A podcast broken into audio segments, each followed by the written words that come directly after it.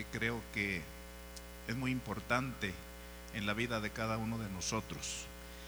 Y quiero hablarles hoy día de un tema muy importante que creo que después de haber estado escuchando una disertación en una universidad, eh, a través de un neurólogo no cristiano, y él decía que la neurología es la carrera de hoy día. Por cuestión de que los seres humanos estamos enfrentando situaciones de mucha confusión, de mucho estrés y que hay mucha desesperación en medio de los pueblos, de la gente y como que estamos perdiendo el rumbo. Y entonces él ahí mismo recomendaba esa carrera y hablaba muy bien de la universidad y todo perfecto. Pero a ese mismo momento yo me preguntaba, Señor, ¿eso es lo que la gente necesita? ¿La neurología? Y entonces yo sentí que una voz por adentro me dijo, no, tú ayuda a la gente a apartarlos del pecado y entonces tendrán paz. Podrán dormir.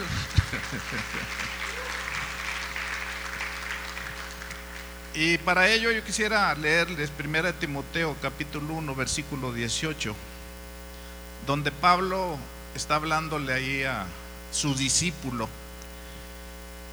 y le decía estas palabras, este mandamiento, hijo Timoteo, te encargo para que las profecías que se hicieron antes, antes en cuanto a ti, milites por ellas la buena milicia. Y aquí viene el verso clave. Dice, manteniendo la fe y una buena conciencia, desechando la cual naufragaron en cuanto a la fe algunos. Dice, naufragaron en cuanto a la fe algunos. Hoy día Mucha gente se está apartando de la iglesia. Están naufragando por dos cuestiones que está mencionando aquí Pablo diciéndole a Timoteo. Dejan la fe por causa de una buena conciencia. Dice aquí la palabra. Dice de los cuales son, y menciona los nombres. Qué bueno que el suyo no está aquí. sí, dice de los cuales son Himeneo y Fileto, perdón, y Alejandro, a quienes entregué a Satanás para que aprendan, dice, a no blasfemar. Porque estas eran dos personitas que, como estaba mencionando, hermano Daniel estaba hablando sobre ello. Hermanos, dentro de las iglesias hay ese tipo de miembros que en lugar de venir y aprender y que ellos pueden recibir un cambio de vida, se dedican a hacer otra cosa. Y, esta gente era ese tipo de personas que dañaban a la, iglesia del Señor. Entonces, usted y yo debemos de saber que cuando venimos aquí a este lugar, saber a qué venimos. Sí. Porque se acuerda cuando la parábola del sembrador que estábamos mencionando también, Daniel. Dice, el sembrador salió a sembrar la semilla. Dice, mientras la semilla fue sembrada, vino el malo y sembró cizaña. Y ahí es donde usted y yo debemos estar bien listos, pero bien activos respecto a que cuando el enemigo venga, usted sepa de quién se trata. Sí, porque ha de cuenta que son igualitos. El Espíritu Santo como el diablo casi hablan igual. Casi al menos que usted tenga bien fundado la verdad en la palabra de Dios, inmediatamente va a discernir qué es esa voz. Y entonces nos damos cuenta que, por ejemplo, los discípulos luego, luego se dieron por enterados. Cuando empieza a brotar el trigo y la cizaña, van con el Señor y dicen, oye Señor, mira lo que ha pasado. Dice que no fue el trigo lo que nosotros sembramos y por qué brotó cizaña. Dice, permítenos que la arranquemos. permítenos que la arranquemos, que la quitemos, que echemos fuera de la iglesia a esos que se portan mal. Y el Señor dijo, no, no lo hagas. Porque es necesario que crezcan juntos.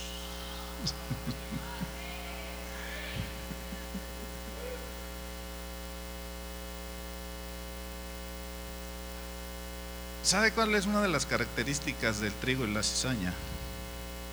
Que ambos son igualitos, idénticos. Por eso es que por sus frutos los vamos a conocer.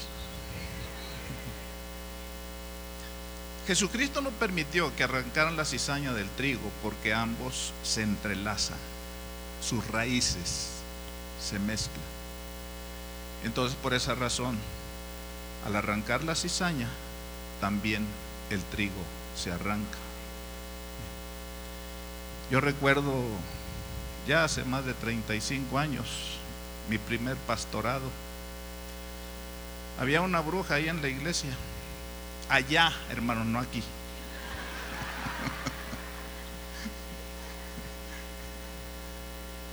y mire qué daño. Porque nosotros ganábamos gente para Cristo y ella como una como una sanguijuela iba a decir. Se les pegaba y andaba con ellos para donde fuera. ¿Y sabe qué hacía? Los hacía volver hacia atrás. Y veíamos eso y cómo ella murmuraba y decía cuánta cosa, hablaba mal de los pastores, hablaba mal de la iglesia, hablaba mal de todo el mundo. Así llenaba la mente de los creyentes. Y esto nos dice que otro de los frutos, en este caso de la cizaña, es que, por ejemplo, su fruto es tóxico.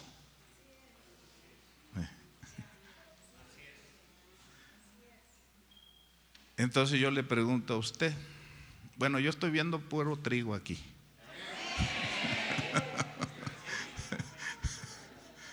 Yo no veo cizaña. Pero por si las dudas, de todos modos pregúntese, ¿qué soy yo? ¿Soy trigo o soy cizaña? Sí. Mire, no resulte como una ocasión estaba tratando yo con un matrimonio. Ellos no eran creyentes, iban por primera vez, buscaban ayuda en la relación de matrimonio que tenían ellos. Y entonces pues es bien divertido, ¿verdad? Cuando está uno tratando con esas parejas. Porque el primero tira el golpe y el otro tira dos. El otro tira dos y la otra le tira cuatro. Y así está la cosa. Y usted nada más está ahí también como boxeando. Es que él me hizo esto. Es que ella me hizo esto. Y luego de repente dice él, dile al pastor lo que hiciste con la vecina. Dice, fue por ti, decía él, que esa pareja se separó. Y le decía, a ver, ¿por qué lo haces? ¿Y sabe cómo respondió? Dice, es que yo disfruto ver eso. Cizaña, tóxico. Por eso usted y yo, hermanos, debemos de cuidar lo que decimos, lo que pensamos y lo que hacemos. Porque usted es trigo y no es cizaña. Amén. Entonces Pablo así le decía a Timoteo. Dice, Timoteo, tú debes estar sabido, enterado, de que en esta vida, como en cualquiera que representa a los seres humanos, sean cristianos, creyentes o no, la vida es una guerra. Es una batalla. Ten presente eso en tu mente. Pero mira, yo te voy a mandar al campo de la batalla, te voy a mandar al campo de la guerra, pero yo te voy a mandar armado. No te voy a mandar sin armas. Y las armas que yo te doy, número uno es el escudo de la fe. Y número dos, es una limpia conciencia. Y ahí es donde creo que los voy a mandar con algo de tarea a su casa. Porque vamos a hablar de la conciencia. Mire, ahora que ando acá, mejor dicho, el viernes recibo una llamada de unos eh, miembros de la iglesia. Eh, ella le acaban de dar la gerencia en la tesorería de la empresa. Ella es una abogada y administradora también. Entonces empieza a entrar a lo que es la contabilidad de la empresa, que es a nivel nacional, y empieza a descubrir fraudes, fraude, fraude, fraude. El dueño de la empresa andaba en Europa y se tuvo que regresar de ver el monto del fraude. Entonces, son dos hermanitas que son congregantes ahí de nuestra iglesia. Y me dicen, hermano, queremos platicar con usted. ¿Cuándo nos puede recibir? Ah, le digo, pues vénganse, acá estoy en Puebla.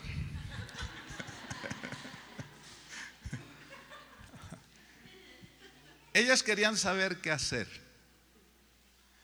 Porque después de descubrir fraude y fraude y fraude, los que habían cometido fraude las estaban culpando a ellas. Dice, ¿qué hacemos? Y hablando de una conciencia limpia, para empezar a pelear, para empezar a guerrear, yo le digo, para que pueda decirle yo qué es lo que tienen que hacer, dígame una cosa, la verdad. ¿Ustedes cometieron fraude? No. Esas personas estaban ya aquí antes que nosotros llegáramos. ¿Ok? De ahí vamos a partir. De que ustedes no están involucradas y aunque le den mil acusaciones, ustedes dentro de ustedes mismas saben que eso no es cierto. Dios las va a ayudar, Dios las va a sacar. Por lo pronto, tengan paz. Y entonces nosotros estamos viendo aquí que, ¿por qué hermanos es tan esencial tener una buena conciencia. Pablo pues le advirtió a Timoteo que le estaba enviando pues a la, a la, batalla, ¿verdad? Armado de estas dos cosas, porque qué importante es, porque finalmente hermano, la verdad es lo que lo va a fortalecer, lo que lo va a sacar adelante, y no importa que Satanás diga lo que diga en contra suya, cuando usted actúa bajo una limpia conciencia, el diablo va a salir derrotado. Amén.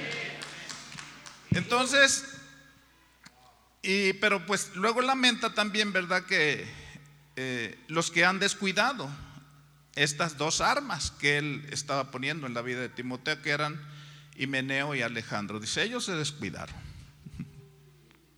Ustedes no se deben de descuidar.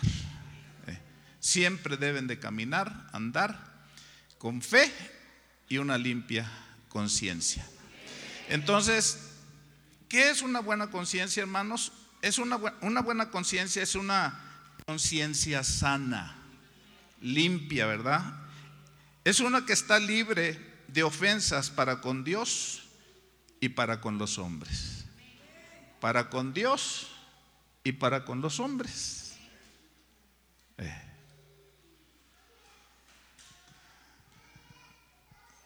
para con Dios y para con los hombres.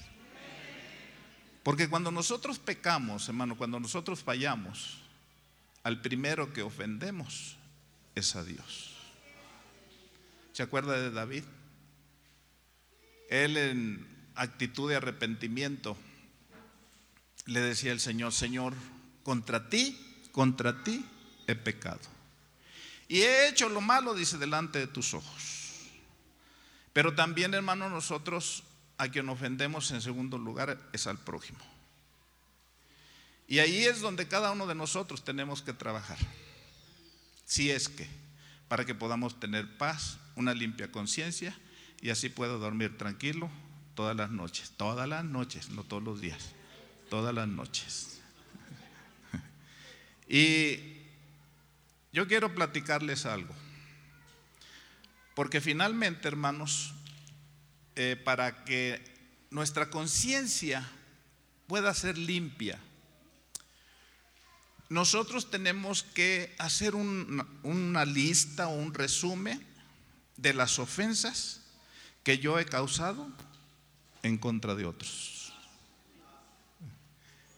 Y en segundo lugar, hago una lista de las ofensas que los demás me han causado a mí. Para poder limpiar mi conciencia. Porque regularmente cuando nosotros queremos pedir perdón, más o menos mezclamos la culpa de ellos con la culpa nuestra. Y por esa razón es que no podemos nosotros llegar, hermanos, a eh, llegar a un buen fin, porque revolvemos una cosa con la otra. Y es necesario separar la acusación de la culpa. La acusación que yo le hago al otro y la culpa que aquel hace contra mí. Sí. Y para ello, nosotros tenemos ejemplos en la palabra del Señor.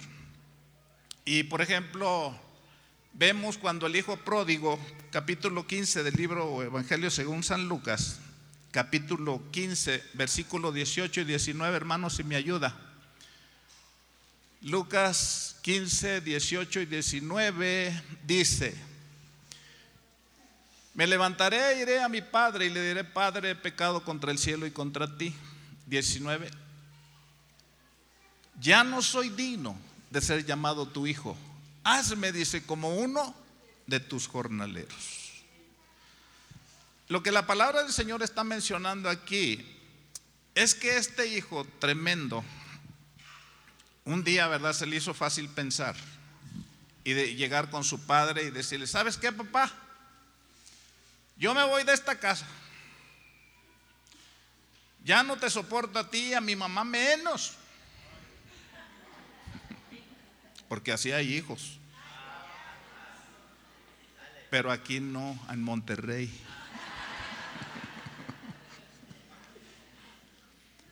Dice, pero no me quiero ir nada más así. Dame la parte de los bienes que me corresponde.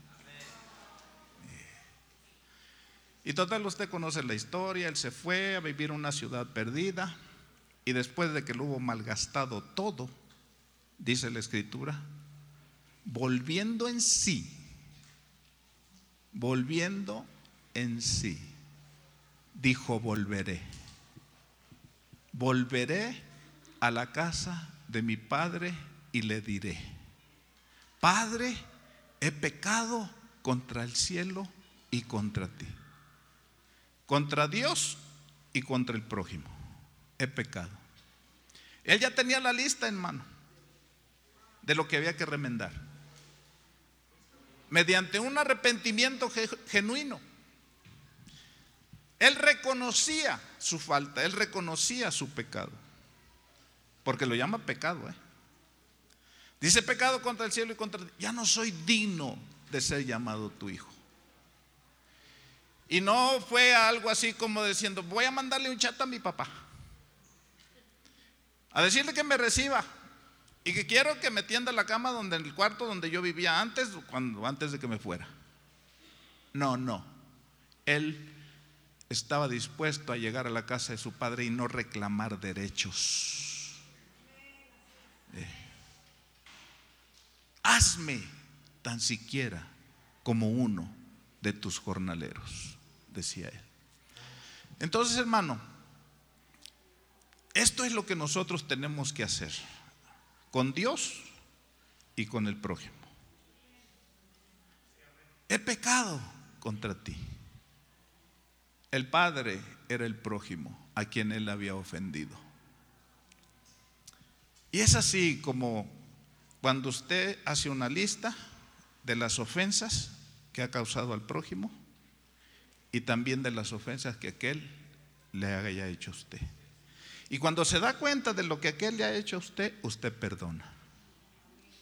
Y cuando usted tiene la lista de que usted le hizo a la otra persona, entonces Él le perdonará a usted. Pero sabe una cosa,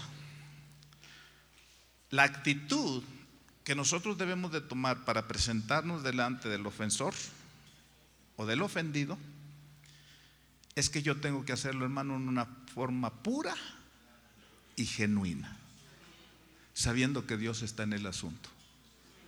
Sí. Y le voy a decir por qué. Yo recuerdo cuando estábamos ya para salir del Instituto Bíblico, donde estábamos preparándonos para ser pastores. Un día estaba el maestro ahí de carácter cristiano, dándonos la clase. Y yo recuerdo que en la clase mencionaba y decía, ah, con que quieren ser pastores. No, pues... Pues si ustedes quieren ser pastores, es necesario que de aquí salgan con una limpia conciencia. Y si usted ha ofendido a alguien, si usted le debe algo a alguien, tiene que restituir. Y entonces cuando yo oía al maestro hablar así, decía, ah, mira lo que está diciendo. Eso que dice, eso no es para mí. Eso es para esta bola de pecadores, los estudiantes que están aquí. No era para mí. Y luego mencionaba, y si usted no se acuerda, pídale al Espíritu Santo que le recuerde. Y yo decía, igual, son estos. Yo soy santo, soy puro. Todos los vecinos decían que yo era muy buena gente. Y en ese momento viene el Espíritu Santo y me dice, ¿y el cheque que te robaste?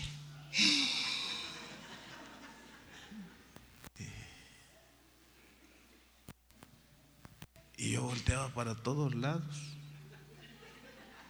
Y yo decía, qué bueno que estos no saben.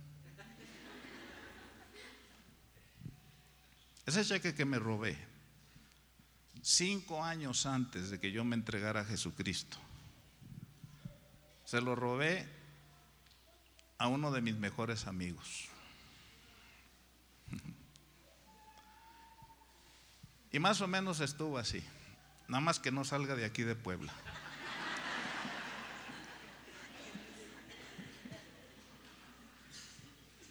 Yo tenía un negocio donde manejaba dinero en efectivo.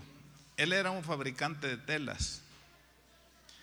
Y entonces él movía constantemente dinero y necesitaba dinero en efectivo. Y para respaldar ese dinero que yo le podía prestar, me llevaba un cheque posfechado. Y decía, mira, dos cosas pueden pasar. Si el cheque, si yo no te traigo el dinero en efectivo, como tú me lo diste, cuando se vence el cheque, tú vas al banco y lo cobras. Dice, pero si yo vengo antes, pues lo saco, te doy el dinero y... Y un día, acuérdese que hay un día, llegó él muy emocionado. ¿Qué crees, Silvestre? ¿Qué pasó? Dice, ya están las máquinas en Veracruz, ahí están en la aduana ya, otras máquinas que él había pedido de Italia. Dice, y hoy me voy en la tarde para sacarlas de ahí. Y la empresa va a crecer, y la empresa, y la empresa. Ahí nos vemos, ¿eh? Y entonces, cuando él se va, dije, el cheque se le olvidó. Ahí está. Ahí lo dejo.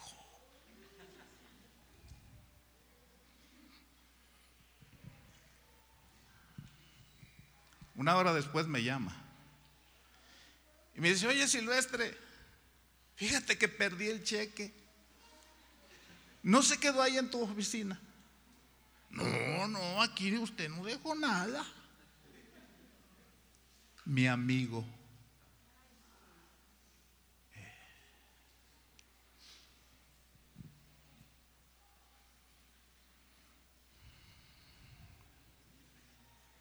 Yo ya había planeado cómo cobrarlo y lo cobré.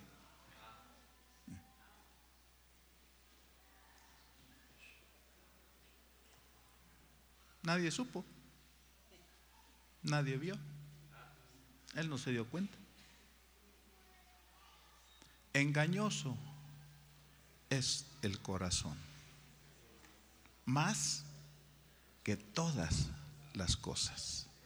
Dice Jeremías capítulo 17, verso 9 y 10. Más que todas las cosas. Bueno, pues cobré el cheque, pasaron cinco años. Yo me entregué a Jesucristo. El Señor me llamó un día para que me fuera a preparar como pastor. Y yo que, creí que iba por la de cuota. Hasta que me topé con el Espíritu Santo en la escuela. Y él me decía, acuérdate del cheque. Tú así no puedes ser pastor. Y entonces yo decía, ay. Y luego decía el maestro, hoy que salgan de vacaciones, vayan y restituyan. Hablen con quien han ofendido, hablen a quien le han quitado, hablen a quien le han robado. Ya no siga.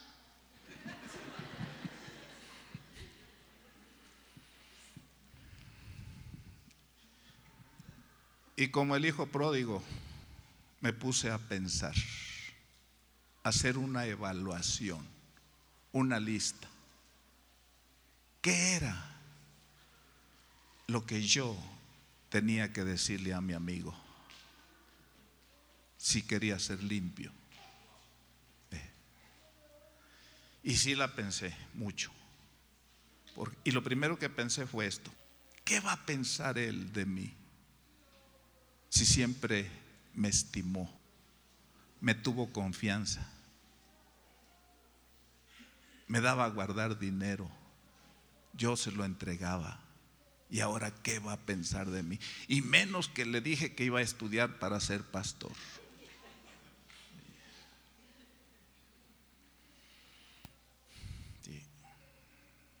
Pero yo quiero decirle una cosa. que cuando usted está dispuesto a limpiar su conciencia por encima de todo, Dios estará ahí. Le voy a decir por qué. Llegan las dichosas vacaciones, me vine del Instituto Bíblico allá en Nuevo León, a la Ciudad de México, que era donde había vivido. Le marco por teléfono, José Luis, estoy aquí en la ciudad de vacaciones. Silvestre, qué gusto me da que me hables. ¿Cuándo nos podemos ver? Te invito para que vayamos a comer. Eh, espérese tantito. Quiero hablar con usted. Después de que platiquemos, si me quiere invitar a comer, pues vamos, ¿no? Ya llegó el día que nos vimos y le digo, mire la razón de querer hablar con usted. ¿Se acuerda de aquellos movimientos que hacíamos usted y yo? Cuando yo le daba dinero a usted en efectivo y usted me daba un cheque y así estábamos. Dice, sí. ¿Qué problema? Digo, no, pues mire, ya usted sabe que yo me fui a estudiar para pastor y allá nos hablaron y nos dieron con palo que tenemos que limpiar nuestra conciencia. Y yo tengo una deuda con usted. No, tú no me debes nada. No, sí. ¿Se acuerda de aquel cheque que perdió? Yo se lo robé.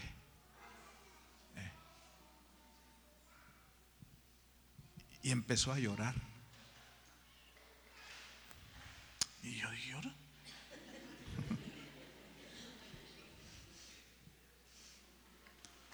Y no podía ni hablar. Estaba yo y yo y yo. Y cuando pudo hablar, me dice estas palabras. Dice Silvestre, ¿sabes por qué lloro? Dice, porque a mí mucha gente me ha robado. Y nadie ha tenido el valor para decirme, te robé. Y yo dije, si supiera. De hoy en adelante, tú eres mi mejor amigo. Y entonces cuando me dijo eso, yo también.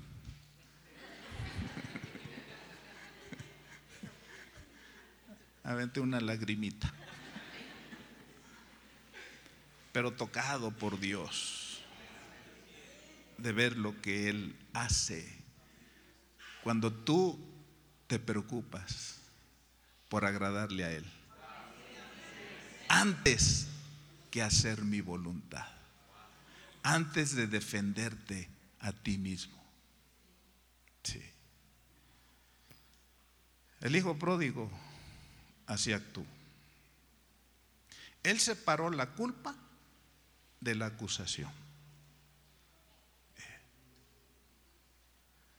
Y él fue y se presentó. Dijo, papá, yo hice esto, esto, esto y esto. Sé que te ofendió, sé que te lastimó. Y ahora aquí estoy. Perdóname. Y el Padre, en el arrepentimiento genuino, hasta fiesta le hizo.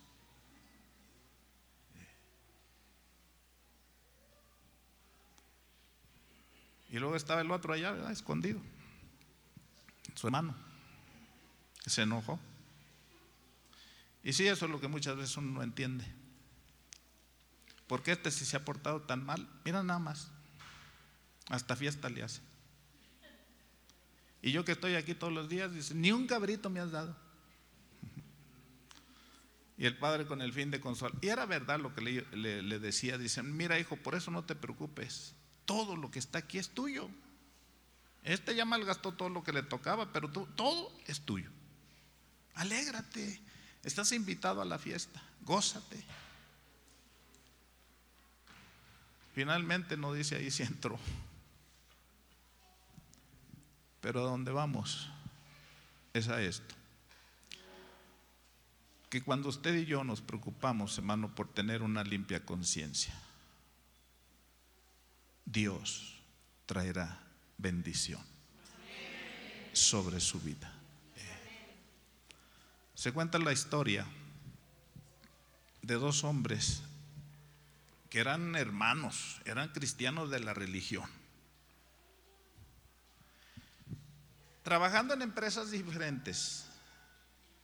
Cada quien robó.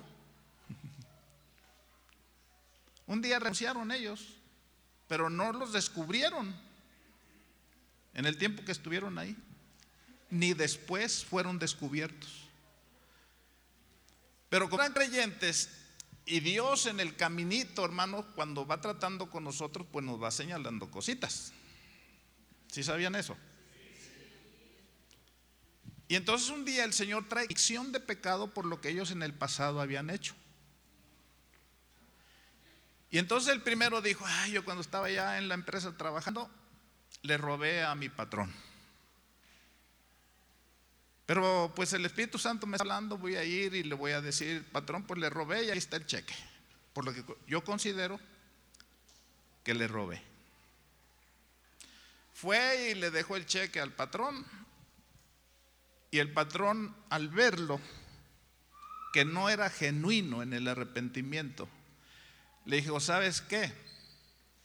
Dame el cheque, pero no te perdono. Llega el otro en tiempos indistintos. ¿Sabe qué? Este, cuando yo estuve aquí trabajando con usted, le estuve robando, robando, robando. Dice, y hoy vengo a pedirle que me perdone. Y también le traigo un cheque por lo que yo he estimado que le robé. Y entonces el patrón le dice, oye, pero si traes el cheque y me vas a pagar que me robaste, dice, ¿por qué me pides perdón? Y entonces este hombre, con el deseo de limpiar su conciencia, fue genuino con él y le dijo, es que cuando yo le robaba a usted, yo no tenía necesidad de hacerlo. Pero lo que a mí me llevó a robarle fue mi avaricia. Y fue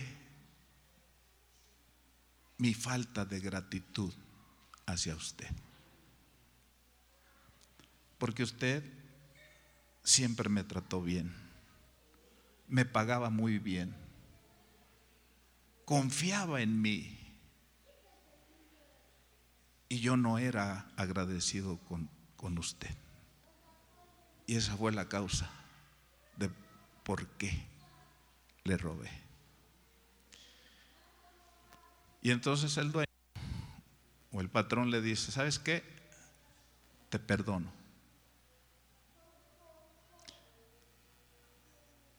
Y llévate el cheque y ponlo en la iglesia donde tú vas.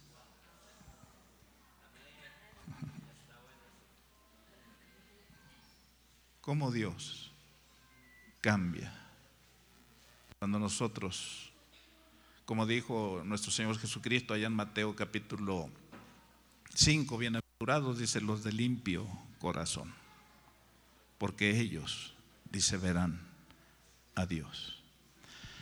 Ahora yo le voy a decir una cosa. Cuesta trabajo, hermanos, limpiar nuestra conciencia.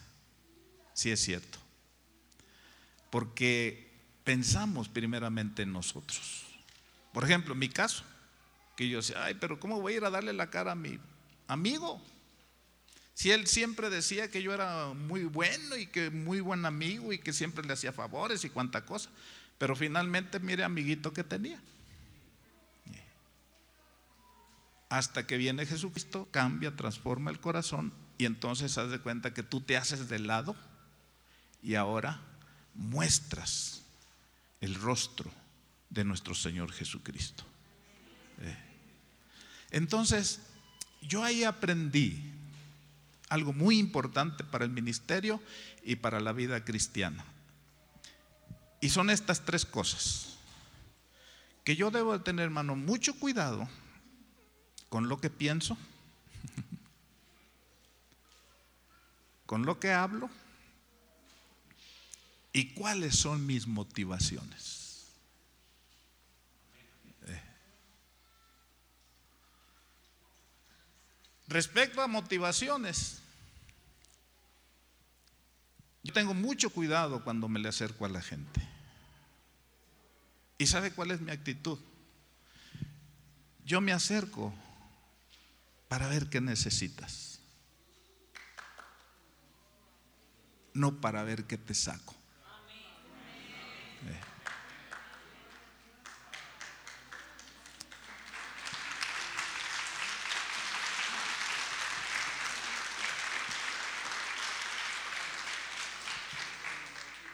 Y esa es una actitud derivada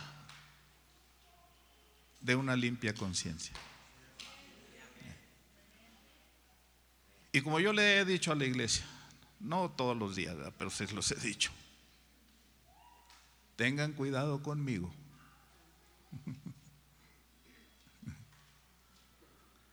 En estas, en estas tres cosas que le voy a decir. Le digo a los varones que no le quite a su señora, que no le quite sus bienes y que no manche su reputación. Y así es como yo me mantengo. Pero nunca, jamás. Yo quiero que Dios vea en mí a una persona a donde yo me acerco a alguien con el fin de quitarle algo a alguien. Porque el Espíritu Santo me lo estaría señalando. Entonces Pablo le decía a Timoteo, dice, te mando a la guerra y con estas dos armas,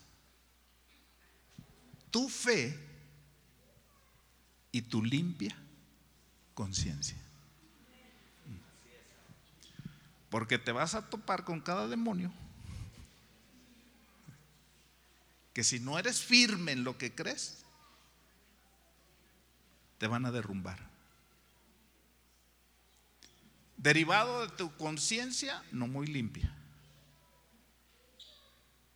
Pero que cuando tú por adentro sabes, como yo le decía a esta parejita de hermanas, si la verdad está en ustedes, no se preocupen. Y no importa que les digan, que las acusen. Finalmente el Señor peleará por ustedes. Amén. Así pasa, ¿no? Así pasa. Una vez yo recibí una acusación muy tremenda. Repito, que no salga de aquí. ¿Sabe cuál era la acusación? De que yo estaba viviendo en adulterio. Me llama el presidente de la organización en aquel entonces y me dice, me dijeron esto y esto de usted.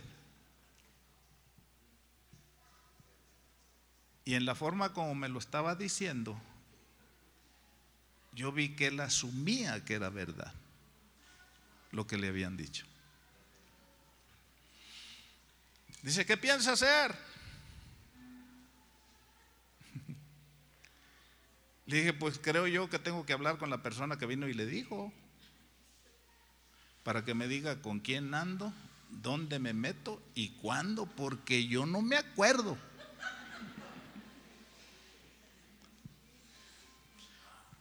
Dice, ah, bueno, sí, dice, pues es la persona fulana de tal.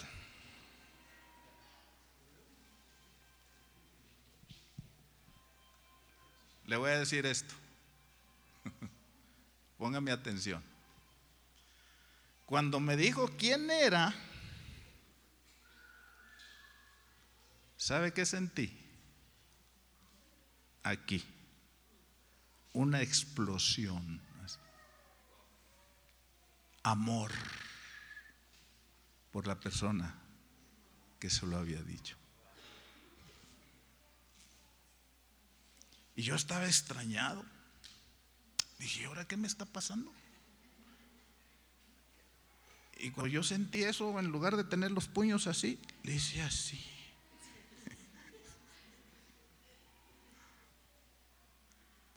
Dije, ese no soy yo.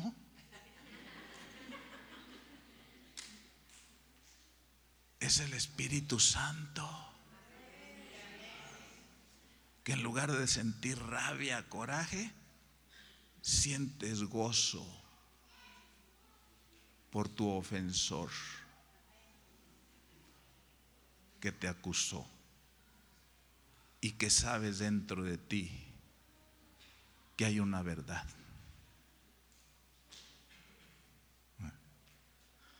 Total, me dijo quién era, investigué el teléfono, lo tuve, le llamé, me puso fecha, me la canceló.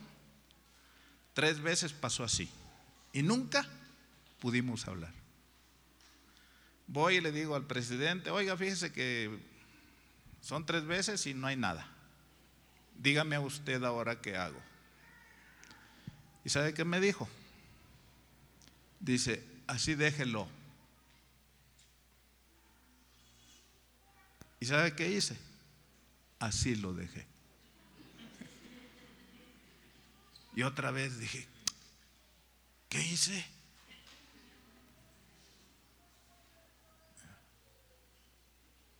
Es que él me difamó. Hermano, no es correcto que anden hablando así de uno. Mire nada más el daño que se hace.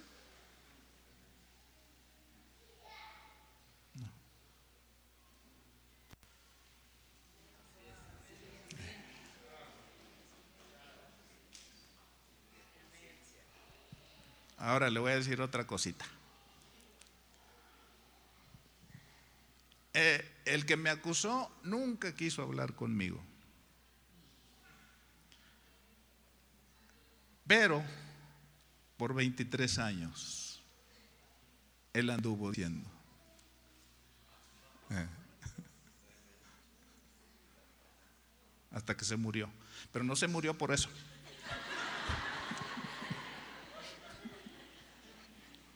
No, Dios se lo llevó ya.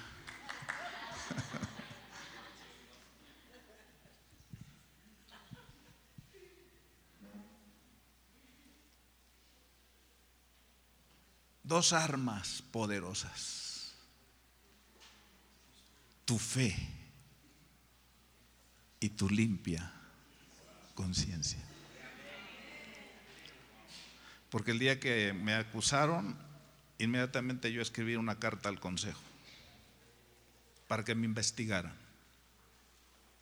y vieran si era verdad o no.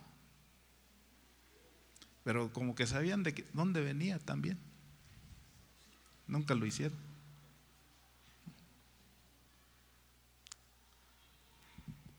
Y así es como tenemos que caminar por este mundo. Porque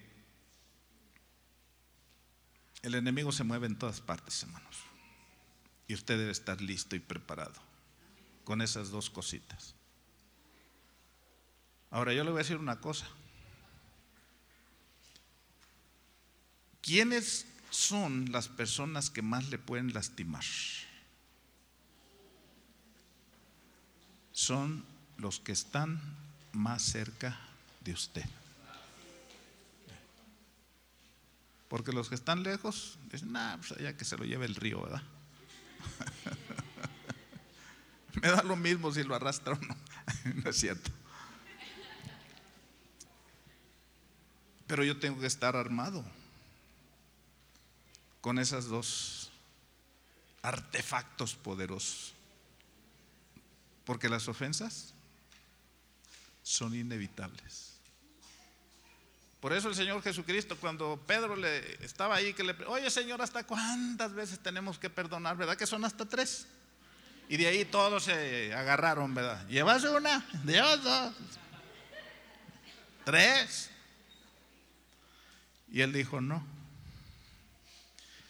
El perdón, dice, será tan necesario en tu vida de creyente y de cristiano que tienes que hacerlo todos los días, 70 veces siete.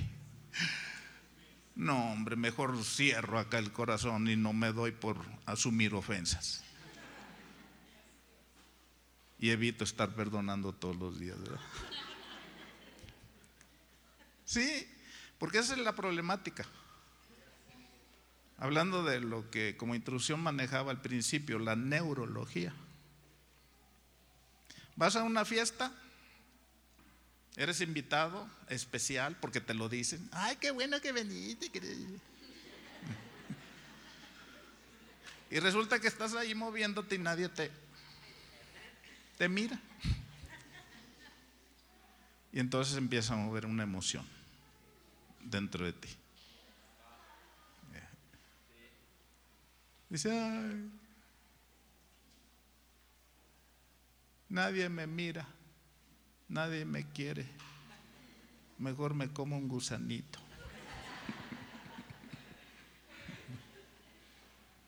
Pues cómete lo que quieras, pero levántate.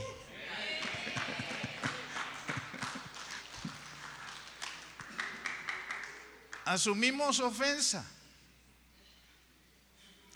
Mire, recuerdo cuando llegamos a la iglesia donde actualmente somos pastores una semana hacía que habíamos llegado.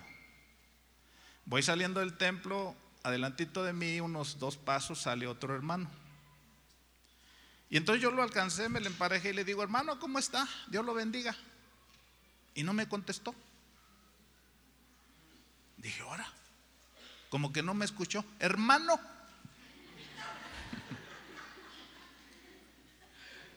Y no contestó.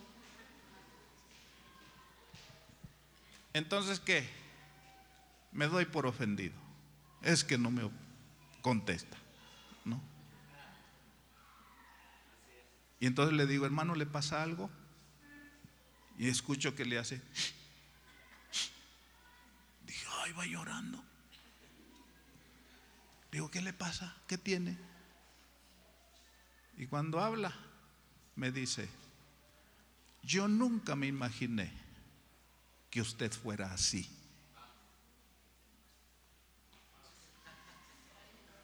Dije, si apenas tengo una semana aquí. Primera vez que trato con él. Yo dije, pues quién sabe qué. Le dirían. Pasaron 12 años. 12 añotes. Y un día viene. Hermano, ¿se acuerda? ¿Cómo que no me voy a acordar? Perdóneme. Es que cuando usted llegó aquí, a mí me dijeron de usted que así y así. Dice, pero me doy cuenta que las cosas no son así. Y yo digo, pero ¿para qué te perdiste la bendición durante 12 años? De estar en paz y disfrutar de la bendición de parte del Señor. Porque asumimos la ofensa gratis. Ni siquiera nos la dan, pero nosotros la agarramos.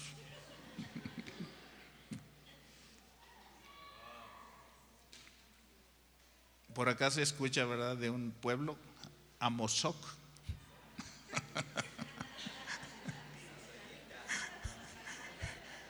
Bueno, yo ya no le voy a decir nada más. Ustedes saben la leyenda.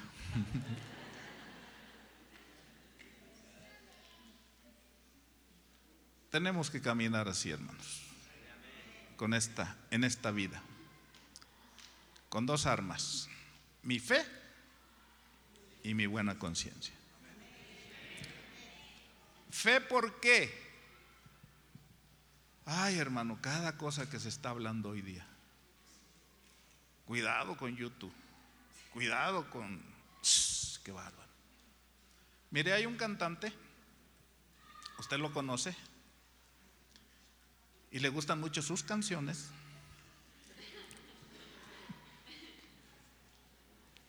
Se los tengo que decir.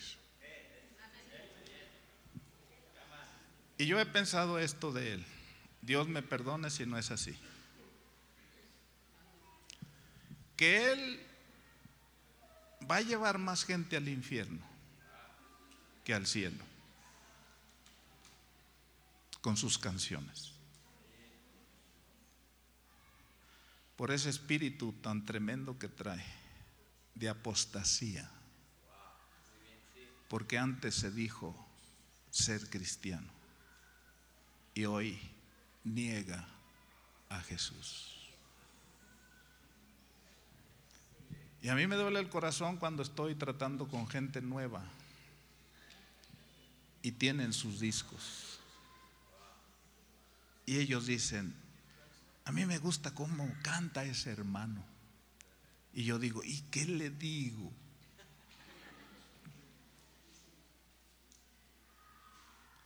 Pero usted que ya es viejo y maduro, espiritualmente hablando.